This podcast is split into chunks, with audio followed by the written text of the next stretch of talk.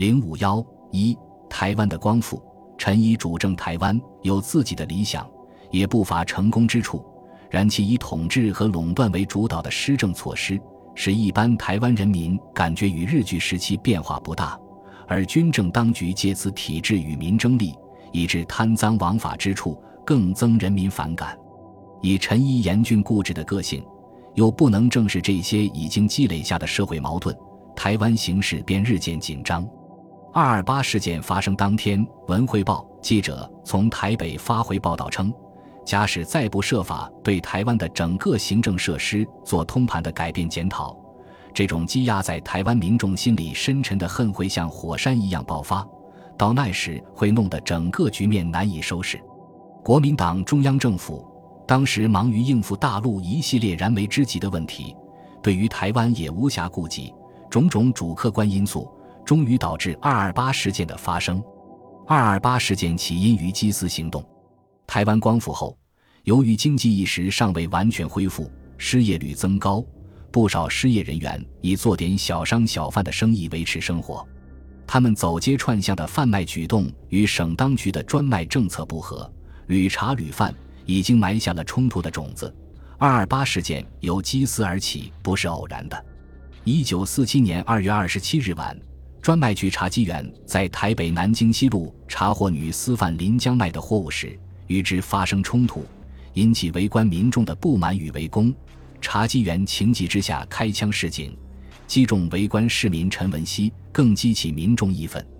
群起追至警察局，要求惩办凶手，因未得满意答复。次日，台北全市罢工罢市，向长官公署请愿解决。结果又在公署外发生冲突，士兵开枪打死数人。当天，警总宣布戒严，军警与民众发生大规模冲突，死伤人数大增。至此，事态由一桩孤立事件而迅速扩大，由经济而政治，由自发而有组织，终至不可收拾之地步。台北事件消息很快传到台湾全省，各地均出现对当局的抗议行动。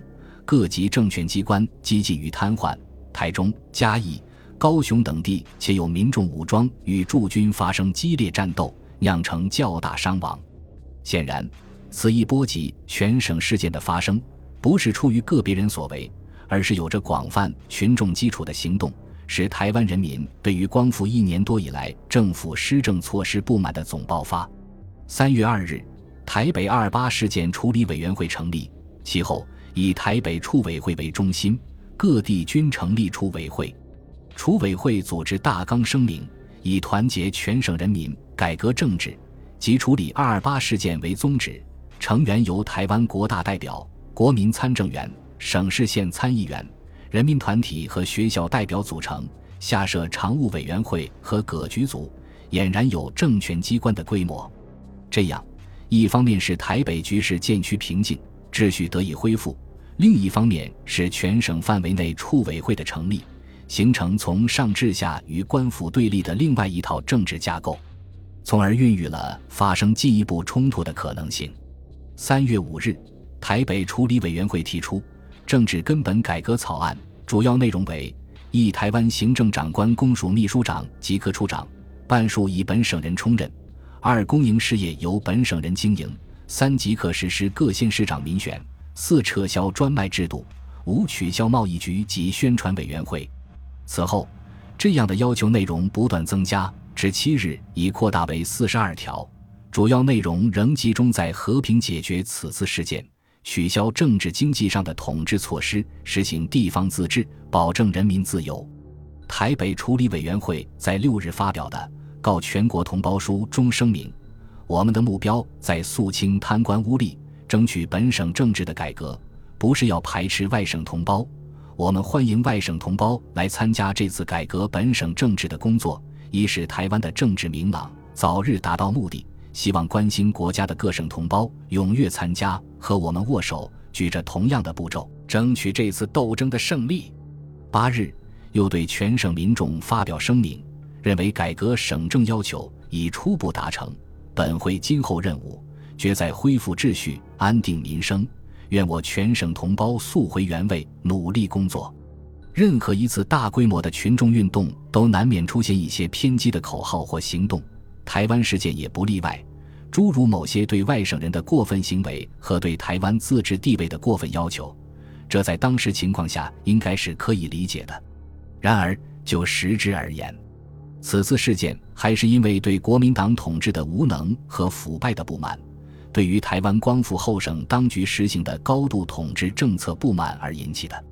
由于新闻封锁，对于台湾二二八事件，大陆人民并不完全了解其真相。一般舆论都希望此事得到妥善的解决。大公报社评认为，台胞这次剧烈举动也不是绝对无可思议的。此次激发民变，则在政府，故在基本观点上，我们寄予同情。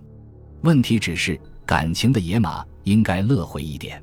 看在同胞面上，也为了不使台湾地方糜烂，最好能恢复正常理智，停止冲突，谋取和平解决的途径。在大陆的台胞已要求废除行政长官制度及其特殊权利，允许台湾地方自治，实行省县长民选，取消专卖及统治贸易，承办陈仪抚恤伤亡等。二二八事件的发生，台湾最高负责长官陈仪当然有其责任，但他并不认为自己的政策有错误，而只认为是手下人没把事办好。面对各地民众上街的现实。仍固执认为是完全由于少数乱徒稀图谋叛，绝不是民众要求改良政治与改变专卖贸易等经济制度的运动，将之归因于奸党。日本御用绅士、海南岛、南洋、东北各地遣回之台籍日兵，热衷之野心家勾结流氓地痞及少数私立学校之学生，合传之叛乱行为。当事件初起时，陈仪还企图以缓和方式解决。以免影响自己的地位，因此无事不宽，有求必允。三月一日，在台籍知名人士向其要求妥善处理事件时，陈毅同意将有关查缉员交司法审判，死伤者予以抚恤，解除戒严，被捕者交保释放，由民意机构与长官公署合组处理委员会处理整个事件。六日又同意，长官公署向中央请示改为省政府。成员尽量登用本省人，县市长定期民选，未选前不称职者可免职。由当地民意机关选出候选人三人，由长官圈定一人。省市县政府改组调整后，决定有关行政改革事宜。事发时，台湾的正规军很少，总计不过特种部队四个营的兵力，显然不足以应付如此大规模事件，恐也是陈仪采取缓和态度的原因之一。他曾告友人：“此次处理事变最感困难者，石原兵力太薄，奸匪敢于爆发者，亦由于我之兵力太薄，稍缓时日，当能彻底肃清。”台湾二二八事件给国民党中央和蒋介石又出了一道难题。就当时的情况而言，如果国民党当局妥为阴应，为使不可以和平解决，并为台湾的民主发展开辟一条新路径。